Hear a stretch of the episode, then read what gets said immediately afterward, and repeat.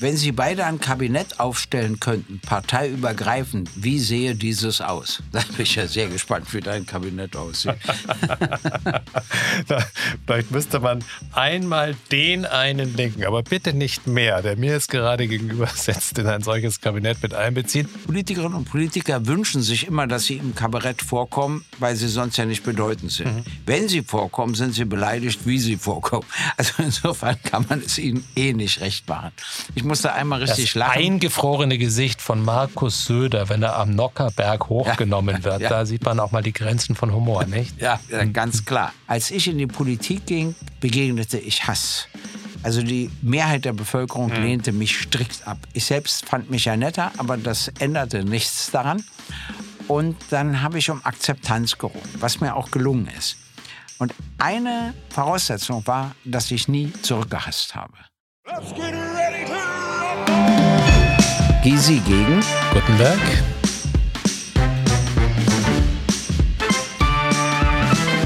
Gysi gegen Gutenberg. Der Deutschland-Podcast. Gysi gegen Gutenberg. Liebe Zuhörerinnen und Zuhörer, ich begrüße Sie wieder zu Gysi gegen Gutenberg. Wir haben uns heute was Neues ausgedacht. Wir bitten Sie ja immer um Briefe oder besser gesagt E-Mails, Nachrichten, Anregungen, Fragen etc. Und das haben sie auch zahlreich getan. Und nun haben wir uns überlegt, ja, was machen wir nur damit? Und haben uns überlegt, heute machen wir mal einen Podcast, wo wir beide uns hoffentlich wenig oder kaum streiten und stattdessen ihre Fragen beantworten. Und äh, die haben wir uns hier alle zurechtgelegt oder ihre Einschätzung wiedergeben. Und deshalb bitte ich mal Karl Theodor zu Gutenberg anzufangen. Ja, lieber Gregor, wir haben beide überhaupt keine Ahnung, was in diesen Fragen steht. Das macht es auch spannend. Hier wird etwas von uns verlangt, was wir eigentlich überhaupt nicht können, nämlich Flexibilität. Und hoffentlich sind wir in der Lage, das auch hinreichend zu bewerkstelligen das und stimmt. zu beantworten. Ich, ich werde einfach mal die erste Karte ziehen. Ich will dir sagen, ich bin auf beides neugierig, auf die Fragen und auf deine Antworten. Ja, da geht es mir ganz genauso und jetzt bin ich mal gespannt, wie spontan jemand ist, der tatsächlich den Ruf der Spontanität hat. Yannick, 19 Jahre aus Erlangen, fragt, was denken Sie, wie die politische Zukunft aussehen wird, wenn die alte Generation, das zielt natürlich auf dich ab, lieber mhm. Gregor, nicht mehr im Bundestag agieren und meine Generation, das zielt leider auch schon gar nicht mehr auf mich ab, nachdem er 19 Jahre ist, die Ämter und politischen Interessen vertreten. Denken Sie, wir werden in einigen Aspekten etwas besser machen können oder sehen Sie darin etwas Schlechtes? Die Frage ist an dich gerichtet. Ach, die ist für mich? Ja. Hm. Ja, also ich erwarte von Ihrer Generation, dass Sie nicht die gleichen Fehler begehen wie wir. Sie müssen eigene Fehler machen. Verstehen Sie? Das ist schon etwas Neues. Und wenn die dann noch weniger gewichtig sind als unsere Fehler, hat das auch Relevanz. Mit jeder neuen Generation entsteht auch eine neue Sicht, äh, kommen neue Erfahrungen hinein. Leider ist es aber häufig so, dass das, was man so gar nicht mochte, an Bürokratie und vielem anderen sich wiederholt. Also, ich hoffe, Sie machen es besser als wir. Auf jeden Fall anders, das ist garantiert. Und versuchen Sie doch Bürokratie und ähnliche Dinge abzubauen und mehr, sage ich mal, die Menschen einzubeziehen in die Entscheidung. Die Alten nicht vergessen, aber vor allen Dingen auch die Jugend nicht, denn es geht ja um deren Zukunft. Ich glaube, es ist immer wichtig, einen frischen Wind in den Bundestag zu bekommen und politische Verantwortungsträger auch schon früh spüren zu lassen, was es heißt, was es, was es heißt, tatsächlich in die Mechanismen von Entscheidungsfindung hineinzukommen. Und ich glaube, ein Mix der Generationen tut einer politischen Institution wie dem Bundestag nur gut. Oft heißt es aber dann, die Leute sind zu jung. Es fehlt ihnen doch noch die berufliche Erfahrung, überhaupt politische Ämter wahrnehmen zu können. Trotzdem glaube ich, dass die junge Stimme Gehör finden Das sollte. halte ich auch für falsch. Das Parlament besteht ja aus vielen Personen und da müssen auch junge Leute, die vor unerfahren sind, rein, damit wir deren Sicht überhaupt kennenlernen und berücksichtigen. Allerdings sage ich den jungen Leuten immer eins. Acht Jahre, zwei Legislaturperioden, Bundestag, in Ordnung dann acht Jahre raus. Was ganz anderes machen. Ist mir egal, ob Sie bei der Postzustellung arbeiten oder sogar bei Sterbehilfe oder in der Altenpflege oder vielleicht sich sozial in der dritten Welt engagieren, das ist mir egal. Aber irgendwas ganz anderes machen. Und dann dürfen Sie nach acht Jahren wieder zurückkommen.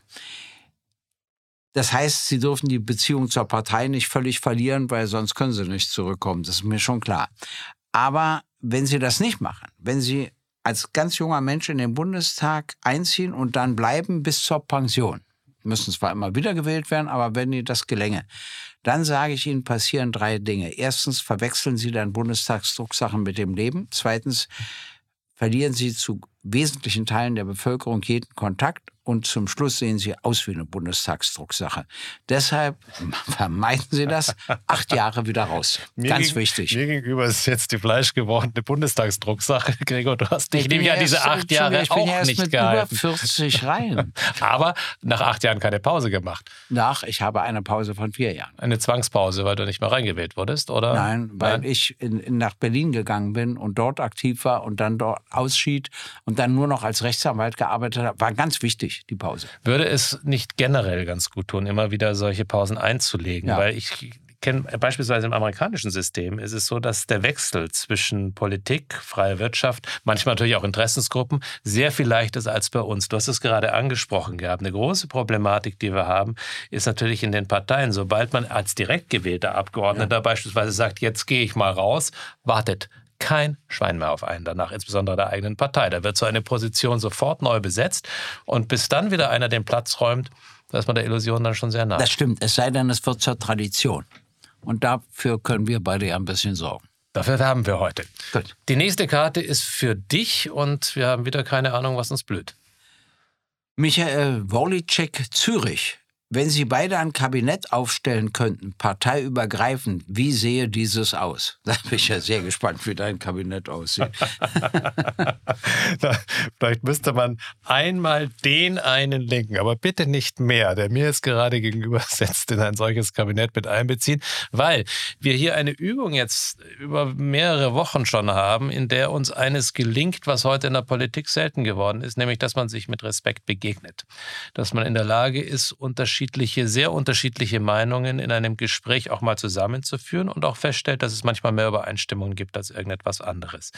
Ich glaube, dass einem Kabinett wiederum eine Mischung gut tut. Ein bisschen wie bei unserer ersten Frage, dass man generationenübergreifend tatsächlich dargestellt wird. Sehr, sehr wichtig ist es heute, und das ist nicht nur ein Klischee, was ich mit der Antwort hier bedienen will, dass Männlein und Weiblein auch entsprechend verteilt sind in einem Kabinett. Da kann man sich jetzt lange drüber streiten, muss das genau quotiert sein, ja oder nein. Das ist, ein ganz, ist eine ganz eigene Debatte. Und ich glaube, dass ein Kabinett auch sehr, sehr unterschiedliche Berufsgruppen, Herkunft, aber natürlich auch Erfahrungswerte widerspiegeln sollte und widerspiegeln muss. Und das Letzte, was da passieren sollte, ist der seit Jahrzehnten sich im Amt befindliche, auf seine Karriere allein bedachte Berufspolitiker. Also der, die Mischung sollte stimmen.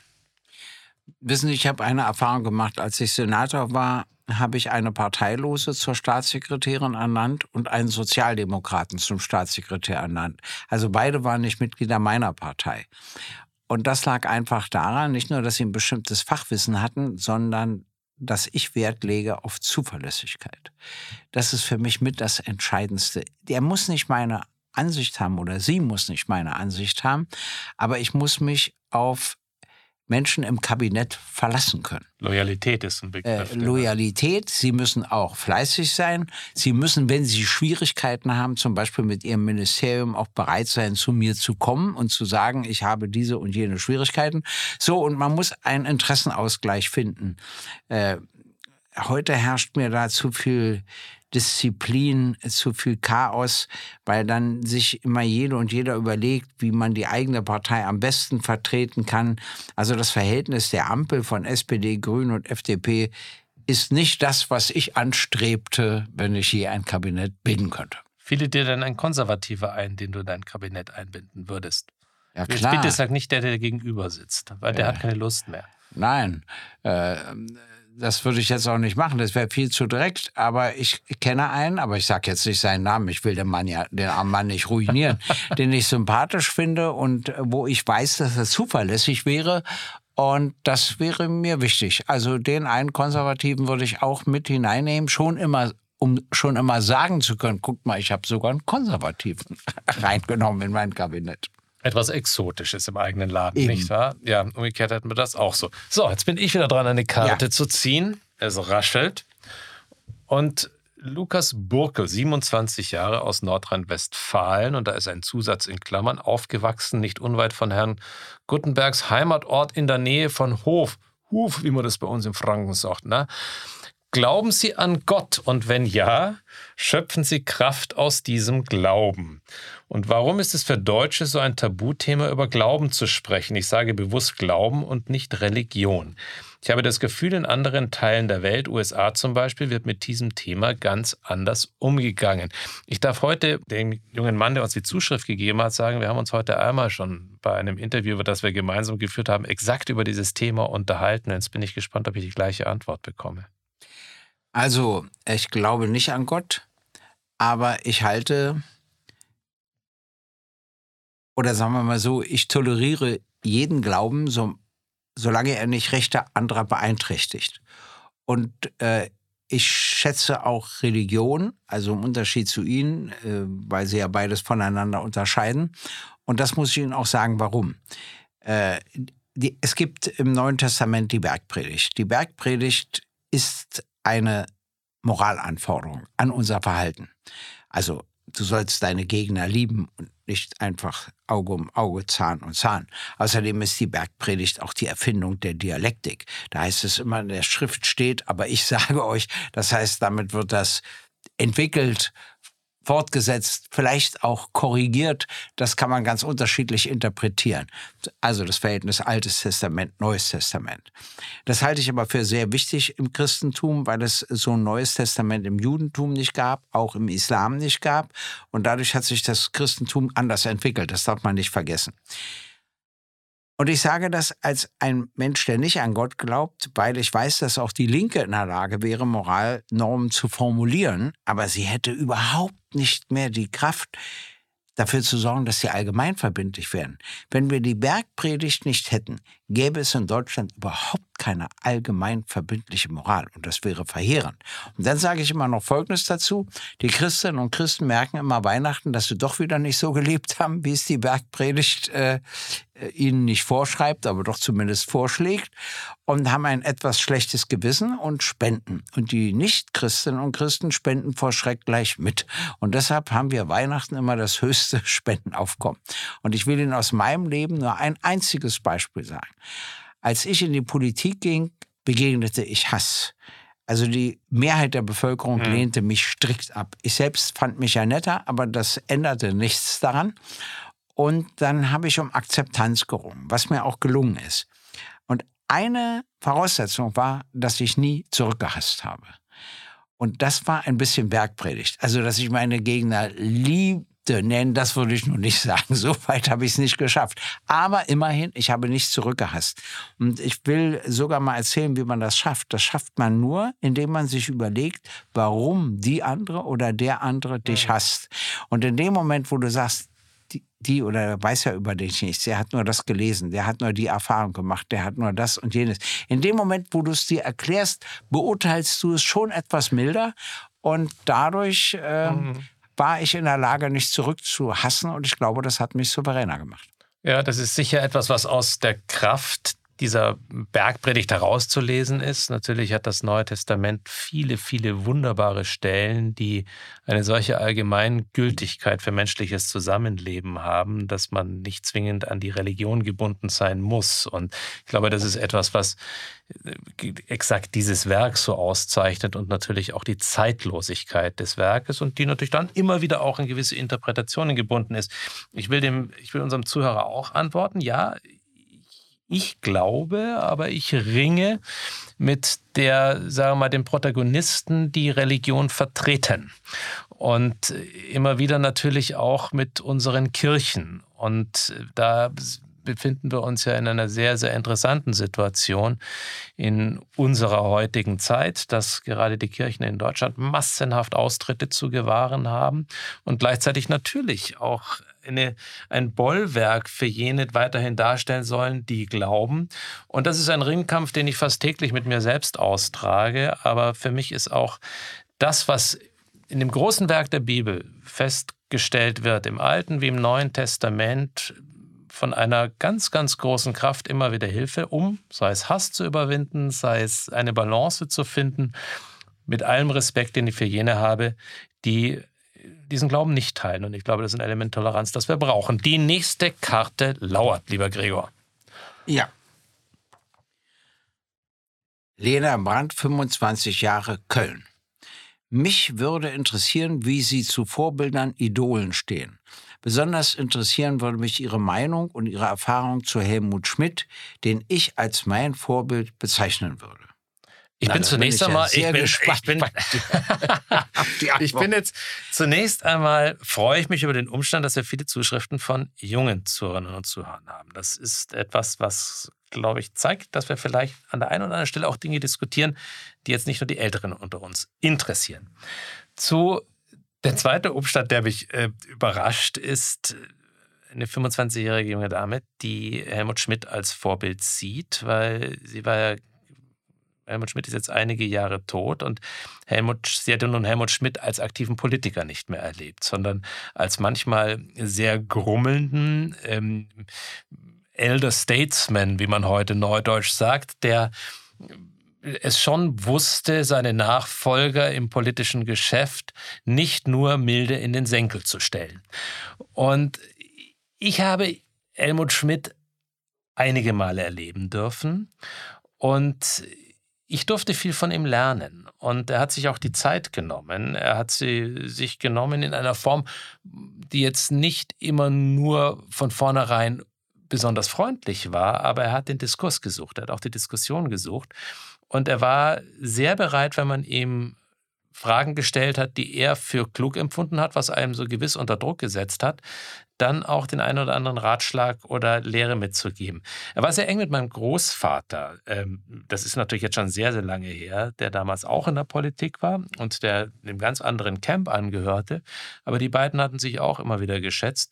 Und Helmut Schmidt war einer, der auch in einer schweren Zeit für mich nach dem Rücktritt aus der Politik nicht in die Diktion vieler anderer verfallen ist und keiner war, der in irgendeiner Form nachgetreten hätte, sondern der sich sehr freundlich und nett bei mir gemeldet hat. Und das habe ich ihm nicht vergessen. Von daher habe ich einen, sagen wir mal, einen, einen sehr weichen Flecken in meinem Herzen, was Helmut Schmidt anbelangt. Also, äh, Helmut Schmidt kannte ich logischerweise auch. Als er Bundeskanzler war, äh, war er nicht mein Idol. Das kann ich nicht sagen, auch nicht mein Vorbild. Da habe ich seinen Vorgänger Willy Brandt noch ganz anders geschätzt, weil der ja den Mut zu einem wirklichen Bruch in der Politik hatte und äh, nicht zufällig auch den Friedensnobelpreis bekam. Äh, das hatte mir mehr imponiert. Aber ich räume ein, Helmut Schmidt dann im Alter, als er, da gewann er immer mehr durch seine ganze Art, durch seinen Stil, wie er Gespräche führte. Aber ich werde Ihnen sagen, ich hatte ein wirkliches Idol und dem bin ich auch begegnet und das war Nelson Mandela. Ich habe kurz mit ihm gesprochen. Er war der großherzigste und großzügigste Mensch, den ich kennengelernt habe, der zugleich aber auch politisch sehr klug war und an dem eigentlich keiner auf der Welt vorbeikam. Mhm. Leider haben wir heute eine solche Persönlichkeit nicht. Ja, da muss man dieser Welt weit blicken und stellt eigentlich fast überall ein Vakuum fest, was diese Kraft und auch diese menschliche Kraft anbelangt. Ich habe ihn nie erleben dürfen. Das ist sicher ein, ein, ein großes Versäumnis, wobei das natürlich ein Glücksfall war, wenn man überhaupt die Begegnung mit ihm angeboten bekommen hatte. Ich bin, um die Frage noch kurz zu Ende zu beantworten, ich bin vergleichsweise idolfrei, weil für mich immer ein Stück Unerreichbarkeit darin liegt. Ich bin eher situativ so dass ich sage, das ist, hier ist jemand für mich in einer Handlung ein Vorbild oder hier ist jemand mit einem besonderen Gedanken für mich ein Vorbild. Aber das sind viele, die hier in Frage kommen und mir fallen dann am Tag 10, 12 für eine gewisse Situation ein und äh, weniger der eine, den ich wahrscheinlich mit seiner ganzen, mit seiner Lebenskraft, mit seiner ganzen Tiefe, mit seiner Herzenswärme vielleicht im Zweifel gar nicht erreichen werde. Ich habe übrigens Helmut Schmidt einmal zum Lachen gebracht. Da saß er neben mir und der Kellner fragte, ob ich rote Grütze will. Und da habe ich gesagt, nee, die habe ich ja den ganzen Tag. Und da kam man nicht mehr raus aus dem Lachen. Das war aber auch. Er hat im Zweifel nicht gelacht, Ja. sondern gehustet, weil er ein solcher Kettenraucher war, wo man das Lachen und das Husten oftmals gar nicht voneinander unterscheiden konnte. In der Hinsicht ist er vielleicht nicht unbedingt Ja, das Vorbild. Rauchen- Das wollen wir der jungen Dame Nein, das vielleicht Rauchen noch. fand ich bei ihm und seiner Frau fantastisch. Ich habe mal in einem Dokumentarfilm gesehen, wie die Schach spielten und beide rauchten, die konnten die Figuren gar nicht mehr sehen. Ja, das fand ich wirklich witzig, ehrlich gesagt. Vielleicht haben sie nicht Schach, sondern äh, vielleicht haben sie einfach nur Mensch ärgerlich oder Halma gespielt und du hast es nicht wahrgenommen. Bin ich dran, bist du dran? Ja klar, ich habe die Frage zu Helmut Schmidt dir gestellt. Ah, Jetzt bist du. dran. Also, dann gucken wir mal. Zunächst wünsche ich Ihnen alles Gute und freue mich auf eine neue Folge. Das ist doch mal nett. Wir wissen zwar nicht, von wem das kommt, aber das ist ja nett. Gestatten Sie mir eine profane Frage. In einem Sterninterview ist mir die überaus geschmackvolle Fieldjacke von Herrn zu Guttenberg aufgefallen. Über einen Markentipp wäre ich dankbar. Ich will dem, äh, dem der Zuhörerin oder dem Zuhörer sagen, wahrscheinlich ist es ein, ein, ein Zuhörer, wenn er einen Markentipp haben will. Ähm, es war ja tatsächlich eine Herrenjacke. Ich glaube, es war eine grüne Jacke. Von der Marke habe ich überhaupt keine Ahnung. Es sind nämlich in der Regel Na, meine na, Töchter, na, die mich ausstatten. Dich jetzt nicht. Ich, mir, nein, ich, ich, wär, Antwort, ich, wär, ja? ich wäre gar nicht, ich wäre sogar geneigt, ich wäre dazu geneigt zu sagen, es war eine unglaublich teure Jacke einer ganz speziellen Marke. Ich habe schlicht keine Ahnung. Ich glaube, ich weiß, ich glaube mich daran zu erinnern, wo ich die Jacke damals gekauft habe oder wo sie mir gekauft wurde. Eine meiner Töchter studiert in Italien. Hm. Und äh, dort hatte ich sie besucht und in Italien regnet es normalerweise nicht so viel. Gut, in Norditalien ja, aber äh, nicht so viel wie bei uns. Und ich hatte keine Jacke dabei, die zumindest ein bisschen den Regen abgehalten hätte. Daraufhin bin ich äh, nicht nur dem Rat meiner Tochter gefolgt, äh, zu sagen, du brauchst irgendetwas, das dich nicht völlig durchnässt oder durchnässt nach Hause bringt. Und sie hatte mir die Jacke ausgesucht. Ich habe schlicht keine Ahnung. Aber für den Leser oder für, die, für den Zuhörer werde ich gerne nochmal nachgucken. Und wenn wir in irgendeiner Form, wahrscheinlich haben wir dann auch eine E-Mail, versuche ich ihm das mitzuteilen. Ich finde, bin Ihnen sehr dankbar, dass Sie mich nicht nach meiner Jacke gefragt haben. Die hat So. heute etwas kurze Ärmel, wenn ich das feststellen darf. Das stimmt gar nicht. Das liegt nur daran, dass sie hochgerutscht sind. Gucke mal. Die gehen bis über die Bis über die bis zur mittleren Hand. Ja. Also, Bastian Böhnisch. Welche Rolle spielen Unterhaltungs- und Comedy-Sendungen für Politiker und ehemalige Politiker? Wie wichtig sind diese Sendungen, um für potenzielle Wähler lustig, humorvoll und in gewisser Weise menschlicher zu wirken? Also es wäre doch schon gut, wenn man als Politikschaffender nicht zwingend auf eine Comedy-Sendung zurückgreifen müsste, um menschlich zu wirken, sondern das sollte sich im gesamten Leben widerspiegeln. Und dann muss man leider auch eines feststellen, ich würde mal sagen, eine überwältigende Mehrheit derjenigen, die sich im politischen Geschäft tummeln, sind jetzt nicht mit einer großen Eignung für solche Sendungen ausgestattet. Das wird meistens zum mittleren Desaster, wenn sie plötzlich lustig sein sollen.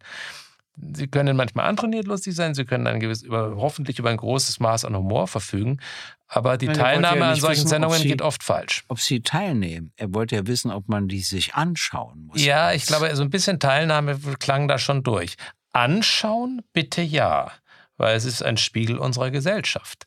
Und es ist im Zweifel auch ein Spiegel des eigenen Charakters, der einem dort immer wieder vorgehalten wird. Demzufolge, glaube ich, kann es einem nur gut tun, wenn man es gelegentlich auch erträgt, zum Beispiel in solchen Sendungen veräppelt zu werden und äh, letztlich damit das alte Bild des Hofnarren, der ja dazu, da, dazu diente, im Grunde ein, ein Element der Menschlichkeit bei dem Herrschenden auch zu zeigen und auszulösen, indem er ihn provozierte, darf man auf die heutige Zeit schon übertragen. Also, ähm, ich komme nur sehr, sehr wenig zum Fernsehen. Äh, was ich trotzdem für wichtig halte, ist einmal politisches Kabarett, weil äh, man da die Art und Weise der Kritik aus einem wichtigen Teil der Gesellschaft erfährt. Dass man sagt, aha, das stört die an der Politikerin X oder an dem Politiker Y oder an mir selbst etc. äh, Politikerinnen und Politiker wünschen sich immer, dass sie im Kabarett vorkommen, weil sie sonst ja nicht bedeutend sind. Mhm. Wenn sie vorkommen, sind sie beleidigt, wie sie vorkommen. Also insofern kann man es ihnen eh nicht recht machen. Ich musste einmal richtig das lachen. eingefrorene Gesicht von Markus Söder, wenn er am Nockerberg hochgenommen ja, wird, ja. da sieht man auch mal die Grenzen von Humor, nicht? Ja, ganz klar. Und meinen Humor habe ich mir nie nehmen lassen, auch nicht in der schwersten Zeit. Das war für mich ganz wichtig. Ähm, und Comedy und politisches Kabarett unterscheiden sich natürlich enorm. Comedy ist eigentlich nur wichtig, um zu wissen, wie sich der Humor entwickelt. Ähm, worüber lachen heute die Leute viel mehr als vor zehn Jahren oder vor 20 Jahren oder vor 30 Jahren? Und wenn du das als Politikerin und Politiker nicht weißt, dann kannst du dich auch in der Gesellschaft daneben benehmen. Du musst das nicht teilen, du musst auch gar nicht den gleichen Humor haben, aber du musst unbedingt wissen, wie der Humor sich heute gestaltet, gerade auch für junge Leute. Und, und wenn die dann begeistert sind äh, über Witze, die ich gar nicht so witzig finde, aber wieder bei anderen Dingen sieht es anders aus, das ist alles wichtig. Ist der Humor noch so frei, wie er einmal war? Ich habe da mittlerweile ein bisschen meine Zweifel, weil selbst diejenigen, die berufsmäßig Humor betreiben, sagen mir, sie müssen mehr aufpassen denn je, was man überhaupt noch sagen darf, ohne sofort sich eines Shitstorms erwehren zu müssen. Und dann kommt noch, eine, noch ein Element dazu. Innerhalb der Kabarett- und teilweise auch Comedian-Gesellschaft gibt es auch zunehmend Spannungen, weil, sagen wir mal, klassisch befand sich das Kabarett eher links in unserer Gesellschaft. Jetzt gibt es einige, die sich als konservativ bezeichnen oder sozusagen etwas rechts von der Mitte und von dort aus Kabarett betreiben. Und man merkt, dass es da wirklich zu, auch zu Reibereien, zu Richtungskämpfen kommt, die teilweise gar nicht besonders komödiantisch sind. Das ist wahr. Allerdings äh, muss ich noch Folgendes sagen. Es ist ja heute, was Sprache betrifft, gibt es ja ganz viele Auseinandersetzungen etc. Zunächst verstehe ich es. Es will diejenigen äh, die die Sprachänderung fordern, äh, zunächst verteidigen und sagen, wir haben leichtfertig Begriffe benutzt, ohne uns wirklich genau über den Hintergrund im Klaren zu sein. Und ich finde das ausgesprochen gut, äh, wenn darüber diskutiert wird und wenn man auch bestimmte Dinge korrigiert. Auf der anderen Seite stelle ich wieder fest, dass es zum Teil auch übertrieben wird. Aber das ist immer so, wenn es eine neue Bewegung gibt, dass sie zur Übertreibung neigt und dann irgendwann äh, ordnet es sich so ein, wo dann vielleicht alle damit leben können. Ich will Ihnen zwei kurze Beispiele erzählen. Also da gab es einen Kommentar und da hatte jemand in der Zeitung geschrieben, dass die Frauen doch ganz genau wüssten, dass sie mit gemeint sind, wenn der männliche Begriff verwandt wird und äh, der, die soll sich da mal nicht so aufregen und so weiter. Also der war ja nicht von mir, der Kommentar. Und da gab es einen Leserbrief und da schrieb eine Frau, ja, sie sieht das genauso und die letzten 2000 Jahre wurde immer der männliche Begriff äh, verwandt und die Frauen waren mit gemeint und sie schlägt ja für die nächsten 2000 Jahre nur den umgekehrten Weg vor, dass man immer die weibliche Form verwendet und die Männer sind Würdest mit du damit gemeint. Machen? Na, pass mal auf. Und dann kam ihr Schlusssatz. Dann heißt es ab heute Herr Rechtsanwältin Gysi. und da war ich entsetzt, ehrlich gesagt, denn ich wollte nicht Rechtsanwältin werden. Aber durch den Leserbrief habe ich begriffen, dass die Rechtsanwältin das Recht hat, dass ich sie nicht Rechtsanwalt nenne, mhm. sondern eben Rechtsanwältin. Das habe ich begriffen. Äh, es gibt wieder andere Sachen, äh, die ich nicht mag, wenn Geschichte ausgetrieben wird. Beispiel stimme ich mit dem Bundesgerichtshof völlig überein. Äh, die Judensau an der evangelischen Kirche mhm, Wittenberg. in Wittenberg. Mhm. Und sie haben entschieden, die bleibt. Unten ist ein Schild, wo das alles genau erklärt wird. Wenn man sie wegnimmt, ins Museum stellt oder sonst wohin, dann tut man so, als ob die evangelische Kirche nicht antisemitisch Und war. Und man löscht Geschichte. Ja meine ich ja. ja. Und damit macht man eine Fälschung der Geschichte. Mhm. Insofern finde ich es wichtig, dass es dort dran bleibt, dass es unten erklärt wird natürlich, weshalb wir das heute entschieden verurteilen, aber wieso das damals so üblich war, etc. Sonst äh, verkenne ich Geschichte. Und dann gibt es so Begriffe, die mich überhaupt nicht stören. Und ich bin strikt gegen das Umschreiben von Büchern. Also selbst wenn da ein Begriff verwandt wird, den wir heute anders verwenden, ein kleines Sternchen, dann erklären, warum wir den Begriff heute nicht mehr verwenden, aber zu der Zeit, als der Autor das geschrieben hat, das eben aus, anders aussah. Wir haben nicht das Recht, einen Autor umzuschreiben, sondern... Genau, es entsprach ja. der Zeit und ja. es, es, es, es hindert ja keinen Verlag daran und ja. niemanden daran, eine entsprechende Notiz in ein Vorwort oder in eine Richtig. zu, zu da kannst du auch an der Stelle machen. Und dann kann man, es, dann kann man es erklären und man verfälscht in der Hinsicht wiederum nicht. Im Sinne deiner Leserbriefschreiberin wird sich jetzt die Freifrau zu Bin ich Gut- dran? Nein, ich, die Freifrau zu Gutenberg. Ähm, das ist so. eine Leserbriefschreiberin. Die nächsten tausend Jahre bin ich ja sozusagen jetzt Die Freifrau. auch die Freifrau. Aber weißt du, dass ich einen hatte? Das muss ich dir erzählen. Es waren Mandanten. Ich kann es äh, natürlich nicht detaillierter erzählen, aber soweit hat er mir das ja erlaubt. Und zwar heiratete er eine Freifrau. Und er hatte einen Namen, den er nicht länger tragen wollte. Und daraufhin wurde in der DDR festgestellt, dass er ja den Namen seiner Frau angenommen hat und nun hieß er Freifrau von. Dann habe ich an den Justizminister geschrieben und habe gesagt, ja, das ist doch nun Freiherr, was soll denn das Ganze? Daraufhin wurde ich vom stellvertretenden Justizminister äh, zu einem Gespräch gebeten und dann sagte er mir, wir kennen keine Adelstitel, keine Adelstitel, das sind für uns nur Namen. Und wenn er den Namen seiner Frau annimmt, heißt er eben Freifrau von. Da habe ich gesagt, also wir müssen jetzt Klassenschlachten führen gegen den Adel, der überhaupt nicht mehr existent ist in der DDR. Also es hat mich richtig aufgeregt, ehrlich gesagt. Großartig. Und dann ging der nach dem Westen. Und dann wurde er Freiherr. Und da habe ich ihm geschrieben, nee, das hätte ich nicht gemacht. Jetzt wäre ich mein Leben lang Freifrau geblieben und hätte immer erklärt mit der DDR, wie es dazu gekommen ist. Und da hat er mir geantwortet, schade, dass ich Sie vorher nicht gefragt So habe. Sie haben recht. Eine lebende sagt er. Anekdote. Also wunderbar. Peter Olboeter fragt, was würden Sie beide, Herr Gysi ist ja zumindest noch aktiv dabei, im Falle einer absoluten Mehrheit Ihrer Partei sofort ändern? Also dann würde ich sofort mich auf den alten Teil zurückziehen und sagen, dass ich lange genug in der Politik war. Das hielte ich ja gar nicht aus. Aber in Wirklichkeit wäre es so, mh, äh, dass ich erstens, ja, ich muss es sagen, den Waffenexport einstellen würde, generell. Ich will Ihnen noch sagen, warum. Weil der schlimmste Krieg der Menschheitsgeschichte war der Zweite Weltkrieg. Der ging nun mal von uns, von Deutschland aus. Er kostete 50 Millionen Menschen das Leben und deshalb finde ich, haben wir nicht mehr das Recht an Kriegen zu verdienen. Da wir aber der fünftgrößte Waffenexporteur sind, verdienen wir an jedem Krieg, egal ob der in Syrien, im Irak, in Libyen oder sonst wo stattfindet. Das Zweite, was ich machte, das wäre mir wichtig, dass ich äh, mehr Steuergerechtigkeit einführte, weil bei uns alles die Mitte bezahlen muss. Die unten können es nicht und an die, die deutlich mehr haben, traut man sich nicht richtig heran. Und ich würde dafür zu, äh, streiten, dass nicht nur der Mittelstand, sondern vor allen Dingen eben auch die Konzerne und Banken die Steuern in Deutschland zu bezahlen haben. Und dann würde ich noch naja, noch so ein paar andere Dinge durchsetzen. Aber das Erste, was ich machte, wäre was ganz anderes. Ich würde das Arbeitszimmer neu gestalten. Denn wenn du das Arbeitszimmer deiner Vorgängerin oder deines Vorgängers vollständig übernimmst, dann wirst du auch wie die Vorgänger. Neue Bilder müssen da hängen.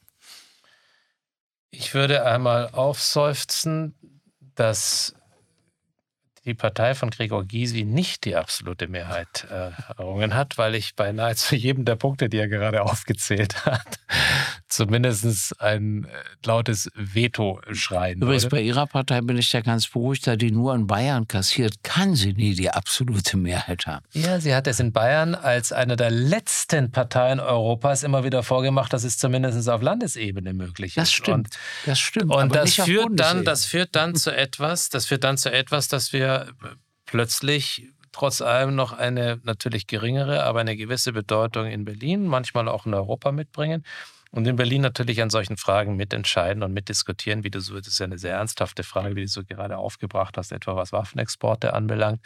Wenn es denn so einfach lösbar wäre, wenn alleine Deutschland dieses Zeichen setzt und man glaubte, dass sich darüber die Welt verändern würde, dann müsste man, glaube ich, schon, da wäre ich nahe an der Träumerei. Und manchmal ist man natürlich auch in der, in der Situation, dass Waffenlieferungen sogar woanders Leben retten können. Aber es ist eine Diskussion, die werden wir im Einzelnen nochmal aufziehen, weil ich glaube, es ist eine wichtige und es ist eine, die wir in unserem Kontext hier, ich glaube sogar relativ bald sogar auf unserer Tagesordnung mal haben werden. Das, was ich glaube, ich zunächst mal versuchen würde, bei einer absoluten Mehrheit herbeizuführen, wäre ein Blick in die eigene Partei. Außerdem ist die absolute Mehrheit in dem Moment, wo man sie erringt, im Grunde schon der, der höchste aller Punkte. Absehbar geht es danach relativ schnell abwärts. Und diese Gefühlslage, diese Gefühlslage zu beherrschen, ist, glaube ich, entscheidend wichtig. Und deswegen ist eine absolute Mehrheit zunächst einmal sehr klangvoll. Sie führt übrigens zu noch was ganz anderem. Das hat sich in Bayern übrigens auch gezeigt, an anderen Orts auch. In, zumindest in einer funktionierenden Demokratie oder weitgehend funktionierenden Demokratie. Das Parlament wird umso selbstbewusster und die Opposition gewinnt an Gewicht. Gleichzeitig werden aber auch die Querschüsse in den eigenen Reihen größer, weil viele immer sagen, wir haben ja die absolute Mehrheit. Und aufgrund der absoluten Mehrheit darf ich mir an der einen oder anderen Stelle auch mal eine Ausreißer erlauben. Also diese Tendenzen gibt es dort alle. Deswegen klingt es hübscher, eine absolute Mehrheit zu haben, als sie tatsächlich ist. Ja, da bei meiner Partei die Gefahr gar nicht besteht, zumindest nicht zu meinen Lebenszeiten, muss ich mir doch wenig Sorgen machen.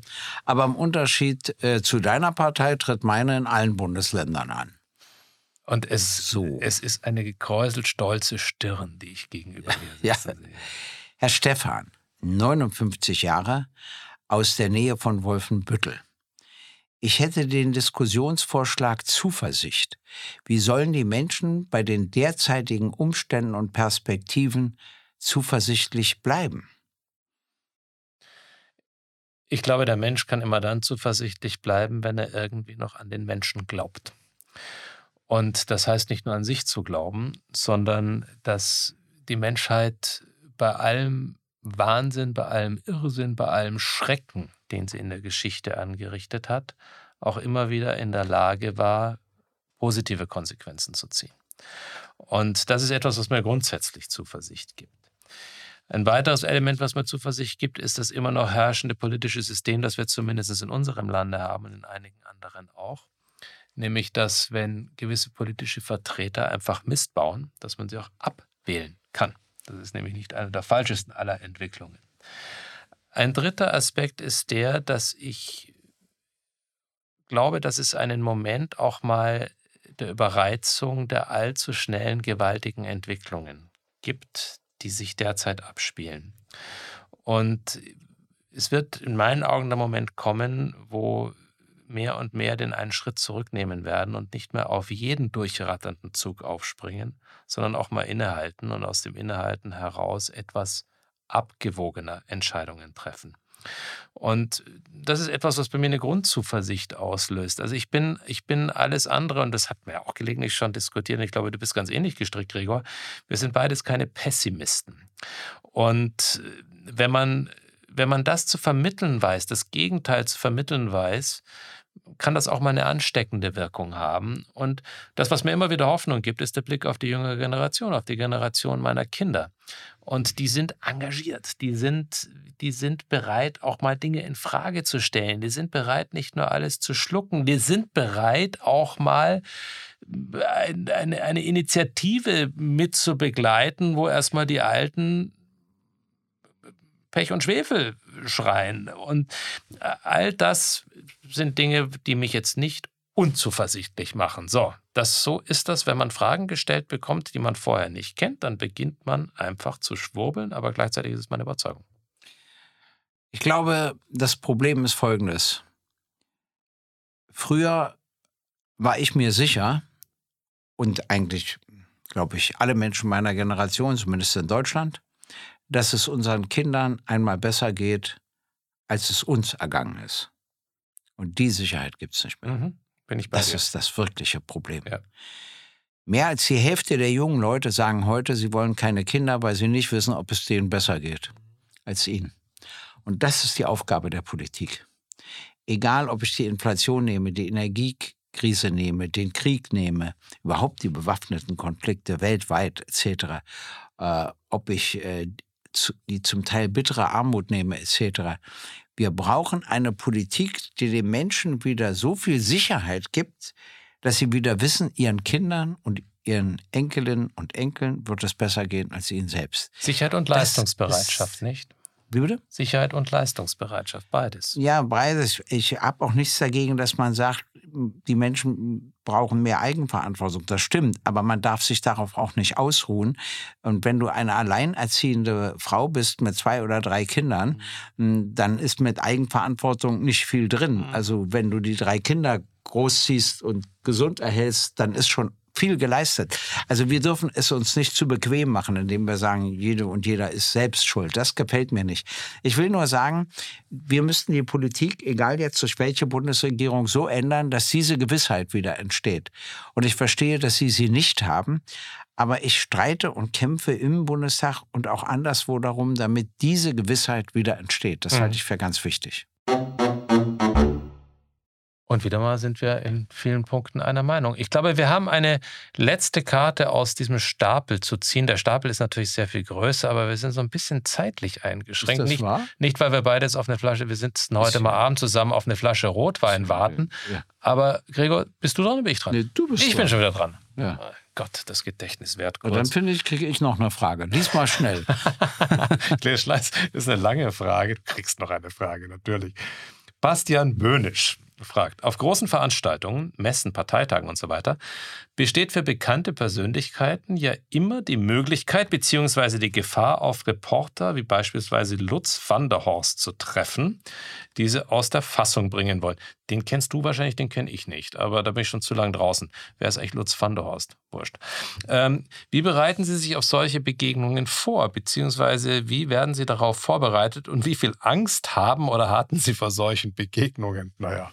Angst? Also es ist so, darauf wirst du nicht vorbereitet, weil das ja keiner weiß und dir auch niemand sagt. Und du denkst, da kommt ein seriöser Journalist an und plötzlich fragt er dich nur Humbug oder so.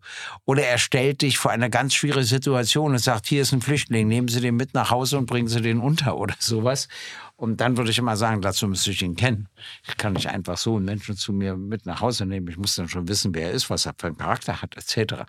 Aber das ist ganz egal äh, schwierig ist, wenn dich jemand, ich weiß nicht, wie ich das sagen darf, veralbern will. Also ich würde eigentlich sagen, verarschen will. Also wenn er Können das vorhat, ja, wenn er das vorhat und du merkst das, dann ist es ganz schwer zu reagieren. Äh, ich versuche dann eher witzig zu reagieren, versuche auch zu lachen und gebe dann eher eine absurde Antwort. Aber das kannst du nicht schulen. Mhm. Das ist einfach so und das ist eine schwierige Situation. Also ich will mal ein Beispiel sagen. Ich habe ja sehr geschätzt, äh, wie der Happe Kerkeling als Königin Beatrice äh, vor das Schloss Belvedere fuhr. Aber die armen Beamten, die armen Beamten des Bundespräsidenten standen da rum und die mussten ihn ja wegschicken. Also sie mussten ja humorlos sein und konnten damit so schwer umgehen. Und er sagte dann immer wieder, ich bin doch hier zum Mittagessen eingeladen und so weiter. Also ich, wir alle haben uns amüsiert. Die Beamten taten mir etwas leid und hinterher hat mir das BKA erzählt, also das Bundeskriminal, welchen Ärger sie hatten, dass der dass sie ja ihn durchgelassen hatten, nicht? Ja. Natürlich hm. wenige Minuten oder eine halbe Stunde vor der Königin davor fuhr mit einem Bremer Kennzeichen oder sowas und keiner hielt ihn an, etc. Also das ist hochinteressant. Wir finden das witzig, amüsierlich. Ich fand es ja auch witzig. Und andere kriegen dann höllischen Ärger. Und ich habe mir angewohnt, angewöhnt, das immer ein bisschen mitzudenken.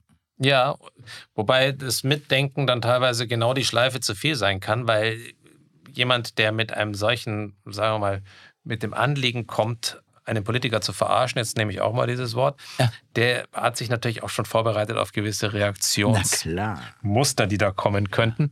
Aber wer Angst vor einem solchen Element hat im ja. politischen Leben, der hat dort auch nichts zu, hat dort nichts zu suchen. Aber man sieht immer wieder welche, die nur eines machen, nämlich Fersengeld geben, wenn so einer auftaucht am Horizont.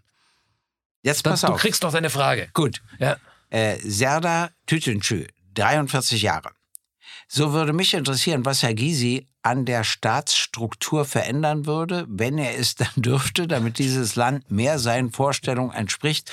Und ich meine nicht den Vorschlag, die Sozialleistungen einfacher zugänglicher zu machen. Nein, das nicht. Und ich habe das vorhin ja schon ein bisschen beantwortet. Wofür ich stritte, das will ich Ihnen sagen. Und zwar mit Leidenschaft und Vehemenz. Und das hat bestimmte Gründe aus meinem Leben heraus. Ich stritte dafür, dass alle Kinder und Jugendlichen einen chancengleichen Zugang zu Kunst, Kultur, Bildung, Ausbildung, Sport, zu beruflicher Tätigkeit und zu beruflicher und gesellschaftlicher Karriere haben. Chancengleichheit. Wer sie nicht nutzt, muss sich auch mit den Konsequenzen abfinden. Aber leider sind wir von der Chancengleichheit meilenweit entfernt. Dafür würde ich mich einsetzen. Chancengleichheit, das Stichwort des heutigen Abends, weil die Chancengleichheit müssen wir natürlich bewahren bei allem, die uns im Podcast-Geschäft Konkurrenz machen. Und deswegen wollen wir zu einem Zeitpunkt aufhören, wo unsere Zuhörerinnen und Zuhörer nicht in Tiefschlaf verfallen oder wenn sie es morgens im Auto hören sollten, möglicherweise wegen des Tiefschlafs sich plötzlich in Gefahr begeben. Deswegen ist heute nach 45 Minuten einfach mal Schluss. Aber ich muss sagen, mir hat das Spaß gemacht, weil wir tatsächlich mal etwas herausgefordert wurden in einer Form, dass wir keine Ahnung hatten, was auf uns zukommt. Und es ist uns der Stoff jetzt nicht ausgegangen. Es liegt noch ein kleiner Stapel da. Wir werden das wieder machen und bitten Sie weiterhin, uns Fragen zu stellen, uns Kommentare zu schicken, uns herauszufordern und einfach uns treu zu bleiben bei dieser Sendung und es anderen mitzuteilen. Ob jung, ob alt, da haben wir heute drüber schon gesprochen. Das ist auch eine Form von Chancengleichheit. Sie können uns hören, wenn Sie wollen. Sie müssen nicht, aber wir freuen uns, wenn Sie es tun. Und in dem Sinne, bitte schreiben Sie uns. Und deshalb sage ich heute nicht auf Wiedersehen, sondern auf Wiederhören. Auf Wiederhören, lieber Gregor. Bis zum nächsten Mal. Gysi gegen Gutenberg ist eine Produktion der Open Minds Media GmbH. Neue Folgen hören Sie jede Woche, überall, wo es Podcasts gibt.